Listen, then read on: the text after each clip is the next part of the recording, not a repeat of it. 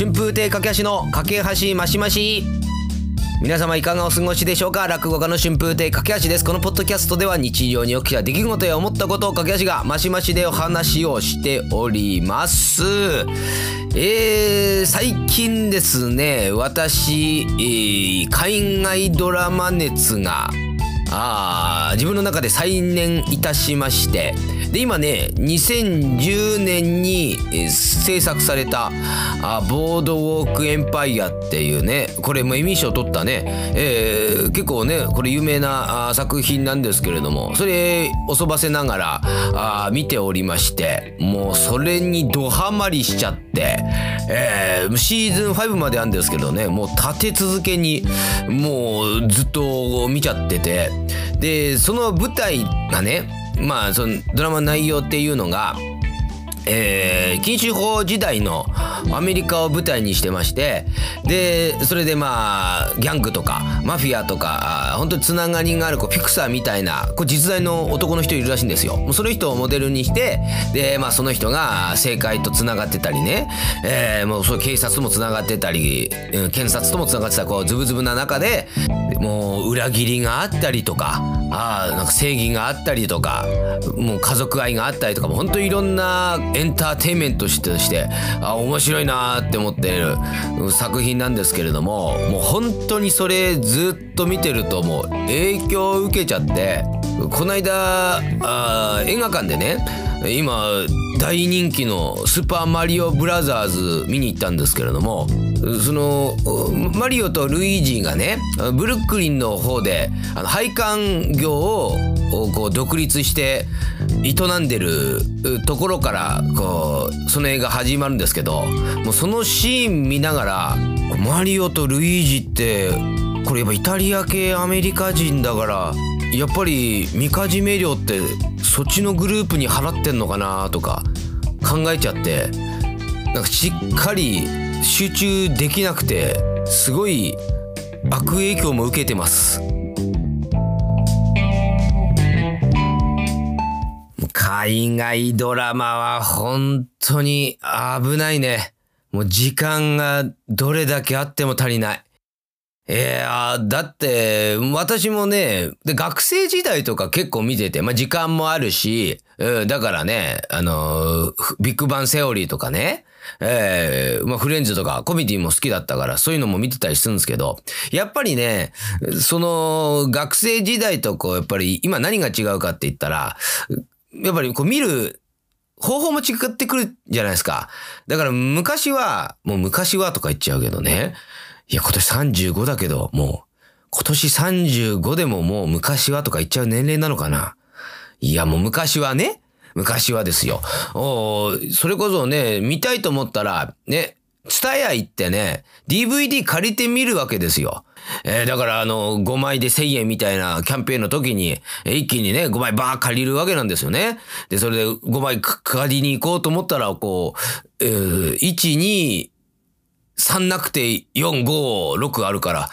これちょっと3なくてもいけるかなと思ってね、1、2、4、5、6借りて、なんとなく3のシーンを、あ、あの、なくてもこう頭で保管しながら、えー、そういう風に見てましたけど、でも、今はやっぱ配信の時代ですから、ね、もうその DVD の時は借りて、続き見たくても、じゃあまた今度借りなきゃなみたいな風になったけど、もう配信はもう次から次へとこう見れるでしょう。もうなんだったらちょっとあの話1話終わってエンディングの時に次の話なんか進めてくるじゃないですか。うん、もう、だからね、いやこれ気をつけなきゃなと思って、なるべくもう近づかないようにしようと思ったんですけど、なんかね、すごく、その、今回見てる作品はね、すごい興味あって、えー、もともとその、マーティン・スコセッシ監督が、総監督やられてんですかね。もうだから、もう、もともと大好きな監督なんで、その監督がやっているテレビ番組、テレビドラマは、いや、これはちょっと見とかなきゃなってずっと思いはあってね。で、それでやっぱり見始めたら案の定ハマってね、ああいうなんか、ギャングものとかね、えー、人形ものっていうのが、ああいうのってすごいなんか影響を受けるっていうのを昔から言われてるじゃないですか。あだから、70年代とか80年代とかに、ね、えー映画館見行ったらね、えー高倉健とか鶴田浩二とかがね、出てて、で、それを客席で見ていた人は、もう気弱な人でもですよ、おその映画終わって映画館出る頃にはこう、肩切って歩くような、そういった思考になっちゃいますね。もうそのドラマがもう酒、女、ドラッグ、暴力の繰り返しみたいな。そこに人間関係の政治があって、裏切りがあってとか、やっぱそういうの見ちゃうと、ちょっと日常生活に支障をきたしますね。うん、やっぱ刺激が強いんだ、あのドラマって。いや、だからね、スーパーマリオブラザーズもね、いや、まあ本当見てて面白かったんですけれども、設定だけ言ったらね、えーアメリカ人だけどもイタリア系でしょう。マリオっていうぐらいだから、ね、イタリア系アメリカ人がね、ブルックリンで配管工を営んでて、で、大家族の中の二人、マリオとルイージの兄弟がいて、周りからちょっとバカにされてて、ええそれだけどちょっと成り上がろうとしているっていう。でいつマーロン・ブランド出てくんのかなとか思っちゃいましたよ。ちょっとマリオとルイージが、ね、マーロン・ブランドにね、お願いに行くわけですよ。ゴッドファーザーと。ちょっと、わ、わ、私のビジネスがちょっとうまくいきませんみたいなことを言ったら、マーロン・ブロンドも分かった分かったと。もう友よと言っても、あの、ほっぺたをこうペチペチやるわけですよね。ええ叩いて、片っぽ握手しながら。もうそこからね、あの、マリオ・ルイージの兄弟はね、ちょっと歯車が狂い始める。最後は、やっぱり兄弟といえども、対立しちゃって、みたいなところで終わるのかなとか、いろいろ冒頭シーン見ただけで想像したんですけど、そんなこともなく、本当にあの期待を裏切らないね、面白さのね、映画でしたけれども、私のマリオを見に行った時が、えー平日の昼間だったんですけれどもね、えーすごいお客さんもそこそこいて、やっぱり驚いたのが、あの、お子さん多かったですね。家族連れでね、見に行ってきてて。だから、まあ、マリオって、本当どの世代っていうわけじゃないでしょうね。えーだからまたポケモンとかだったら、うん、多分私が小学生の時に、えー赤緑が出たぐらいだから、まあでもその上のね、やっぱうちの父母は別に、多分ポケモンってもそんなに思い入れはないと思うんですけど、マリオはね、やっぱ歴史がある分、だからどの世代もすごい楽しめるというか、やっぱ愛着あるんで、なんとなくそのキャラクターも分かってますから、本当だ、そう考えると改めてすごいコンテンツですよね。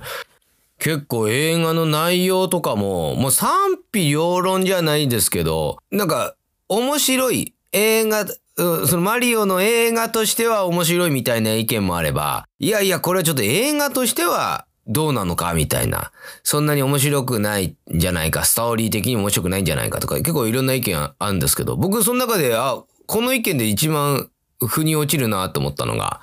あの、これ映画自体は、そんなにストーリーとか、えー含め展開とか含めて、特にすごい秀でてるようなものじゃないけれども、やっぱりマリオ好きな人にとっては、とても面白い、これ娯楽映画だみたいなことが書いてあって、で、その、まあ、マリ、あ、かっこでもマリオ好きな人だったら、まあ、楽しめるんじゃないですかっていうところなんですよ。ただ、その、こういうのってちょっとマニア向けになっちゃうから、その、ファンしか楽しめない作品っていうのはね、その数多くかもしれないんですけど、ただやっぱりマリオって、そのファンの分母がすごい大きいから、みんなやっぱりマリオファンなわけなんですよね。だからマリオが、その、スクリーン上にこう動いてるだけでもね、もうすごい嬉しいし、ね、あといろんな小さな小ネタもあるわけですよ。ゲームやってる人だったらわかるような。音楽のアレンジとか、あ設定とかも。だからそういうの含めると、あ、これはもう、そう、ファンしか楽しめないものだとしても、ファンがこれだけ大勢いたら大ヒットなるんだなと思っちゃってね。えーもうだから、もっとスーパーマリオのあの映画もすごい面白いし、これなんだったら多分その日見に行ったお客様の前でね、その映画のスクリーン使って、スーパーマリオワールドやってても盛り上がるんじゃないかってぐらいに。多分、うまくいけば2時間ちょっと、なんか裏技使えば、クッパのとこ行けんじゃないですか、スーパーマリオワールド。なんかそのぐらいね、そのぐらいのなんかマリオ、いよいよ満を持してマリオがやってきたっていう感じでね。やっぱ面白かったですね。えあと先週ね、なんか落語会で言ったらね、あの、初めてね、北鎌倉落語会に出演させていただきまして、えーえー、北鎌倉駅近くにあるね、円覚寺さんっていうお寺での落語会なんですけど、結構ね、その会って私も知っていて、えー、っていうのがね、結構出演者が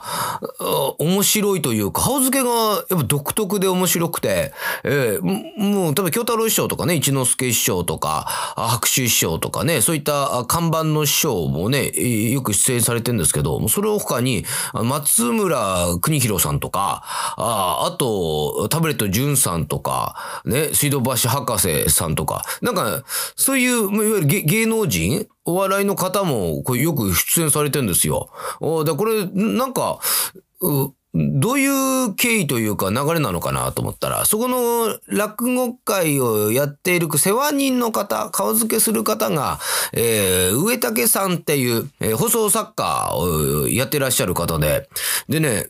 その方は本当に、ラママっていうね、えー、渋谷だっけ、えー、お笑いライブを、こう、渡辺正行さん、えー、とか一緒にこうずっと前からやっていて、そのラママにはね、例えば爆笑問題さんとか、U ターンさん、土田さん、えー、U ターンじゃないですね、解散した後の。うん、だからもうその世代の方とかもすごいなんかお世話になっていて、だこの間も何百回記念か、うん、に、そのラママでのやつで爆笑問題さんとかピコ太郎さんとか、ね、えー、その世代の人がこうえバナナマンさんとか出てて、で、それで、上田さんもね、それに携わってるから、だから結構芸能界とこうつながりがある人だから、これできるような、その顔付けなんですけれども、まあ、それにね、えー、呼んでいただいたっていうのを、やっぱこれ、やっぱすごい、名誉なこと、嬉しいことじゃないですか。これ実力とかね、やっぱそういうところで、あの、やっぱり一番ね、呼んでもらえて、頑張んなきゃなとか思うんですけど、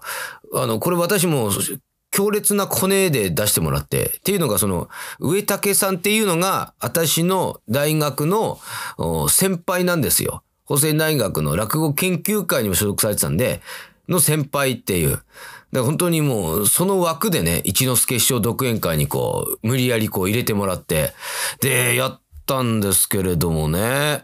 やっぱりね、落語会って数多くなくても、本当北鎌倉落語会の特徴が、あお寺の本堂で行われるんですけれども、そのお寺がすんごく広いんですよ。だから、そ会場にね、円覚寺さんの中にあるどこどこっていう場所のね、その建物の名前はこう書いてあるんですけど、まあこっちもほんとゾロッペーなんで、まあ行きゃわかるだろうと思って、で、とりあえずお寺行こうと思って、で、お寺のその、まあ門を入ってから建物がいっぱいあって、あ、これどこ行きゃいいかわかんないなと思って、で、キョロキョロしてたら、やっぱお客さんをね、こう慣れてるらっしゃるんですね。いや、ほんと声かけてくださって、あ、かけやさんって、こっちです、こっちですって。結局その、要所要所にお客さんが立ってくれたおかげで、もう全部その方たち5人ぐらいかな。な声かけていただいて、無事たどり着いたんですけど、まあでも本当に景色もいいし、だから皆さんも早めに来てらっしゃるんですね。ええー、だから本当にお寺の緑に囲まれてて、な観光できるような、本当小旅行行くような感じで、え、落語会も楽しめてね、演者もいいから。だから、聞いたら北海道からいらっしゃってる方とかね、鳥取からいらっしゃってる方とか、結構全国から、あ、ね、その鎌倉、あの、その落語会来られてる感じでね。え、だから本当会場の空気もすごい良くてね。えー、ただ、私ね、なんかね、一之輔師匠との会って、絶対になんかハプニング起きるんですよね。えー、私ね、前回一之輔賞独演会に出演させていただいたのが、館内ホールでのね、独演会だったんですけど、あのー、まあ、普通にね、私、開口一番代わりに、こう、一番代わりというか前座代わりにか上がるわけですよ。で、一番最初に上がって、で、まあ、枕離して、で、ああ、まあ、すごいお客さんもいい反応で、ああ、これ枕、ああ、このぐらい振っといたらすぐ話入れんなと思って、話入った瞬間に、会場に響き渡る音で、トトトトトトトトってドリルの音がしたんですよ。っていうのがね、これ、ちょうど館内ホール、その時に、耐震補強かなんかの工事をしていて、それでまあ落語会が行われる日、イベントがある日は、あその工事もお休みのはずだったんですけれども、それがね、なんか行き違いがあったらしくて、工事が中止にならずにやっていたんですよ。しかもなぜか私が落語に入った瞬間に、で袖パッと見たら、もう大人たちが右往左往してるわけですよ。偉い大人たちが。もうこれ完全に事件というか、これアクシデント起きてんなっていうのはもうその時も私理解したんで、ただね、これがね、お客さんとの演者との戦いでもあるで、えっていうのが、これはやっぱり、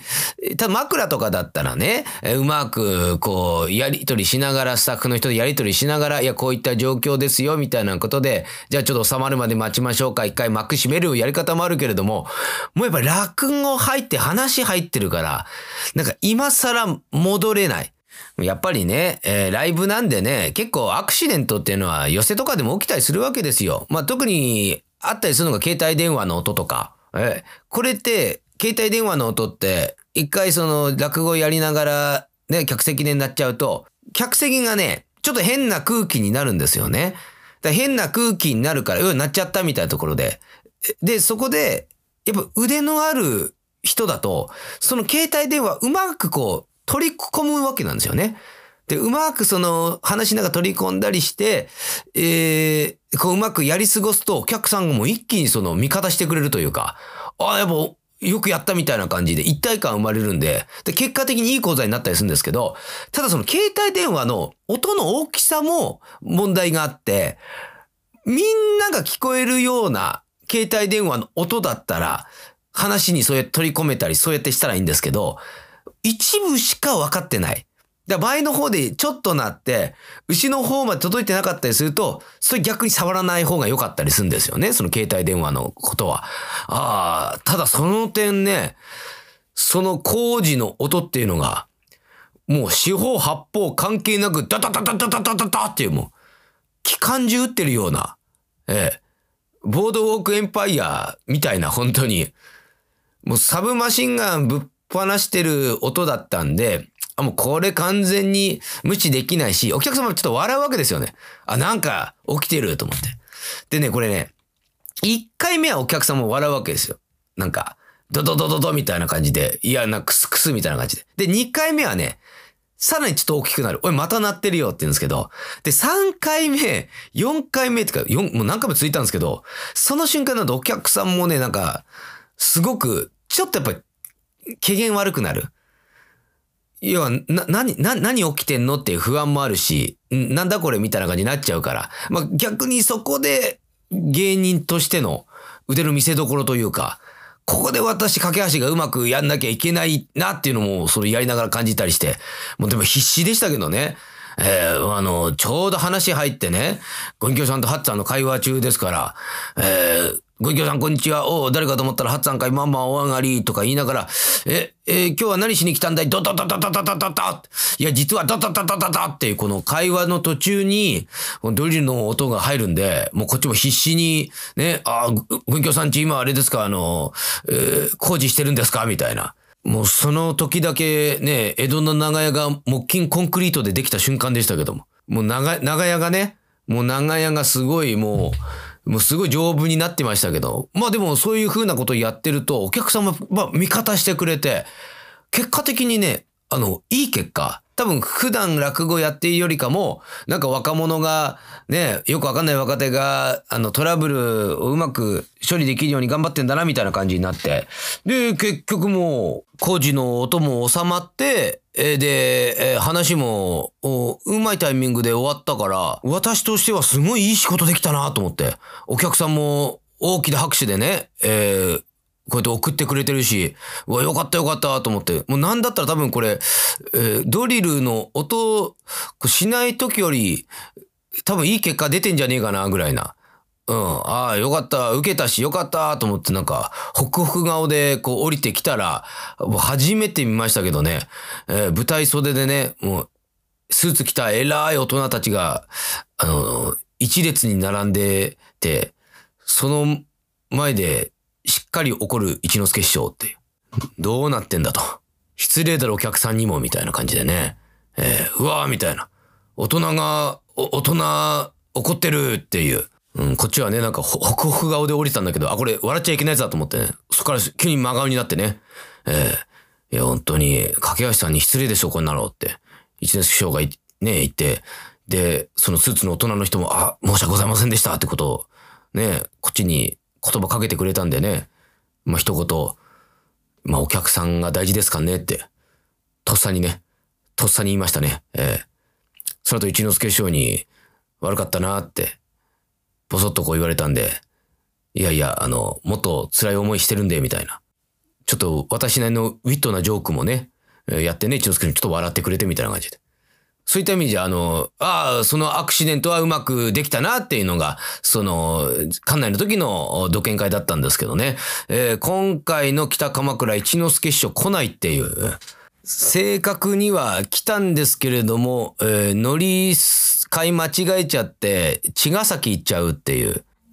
まあでも実際はね、あの、何も、あの、アクシデントでもありつつね、結構別によく落語界ではあることなんで、寄せとかでも。だからまあそこもうまくね、会の流れでね、えー、師匠に、お後の師匠にね、バトンをね、えー、渡せるようにというのをね、心がけてやりましたけれどもね。だから次回もしかしてまたね、あの、一之輔師匠の独演会などで架け橋出ることあればね、高確率でね、アクシデント起きると思いますんで、どういう風に処理できるか楽しんでもらえればなと思います。やっぱりね、アクシデントをどう処理するかっていうのはね、ボードウォークエンパイアでもこうやってますけども、うん。大体、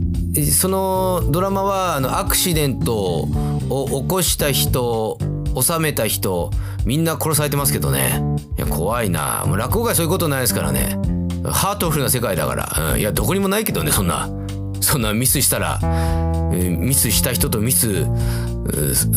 そういう収めた人もいなくなる世界ないですけどね、えー、ちょっとねなんか見てください。ボードウォークエンパイア、えー、ボードウォークエンパイアの結局宣伝だったんですかね、えー、そうそう。HBO でね、えー、UNEXT 独占配信今しておりますんで、えー、などなどなんかねおすすめのねエンタメなどあったらねそれもなんか教えていただければねちょっとなるべくいろいろ見ていきたいなと思います、えー、アドレスはかけぽっとアットマーク Gmail.com です。アルファベットはすべて小文字系 akepod.gmail.com です。それでは次回の放送までお楽しみくださいませ。お相手は春風亭架橋でした。皆様良い一日を。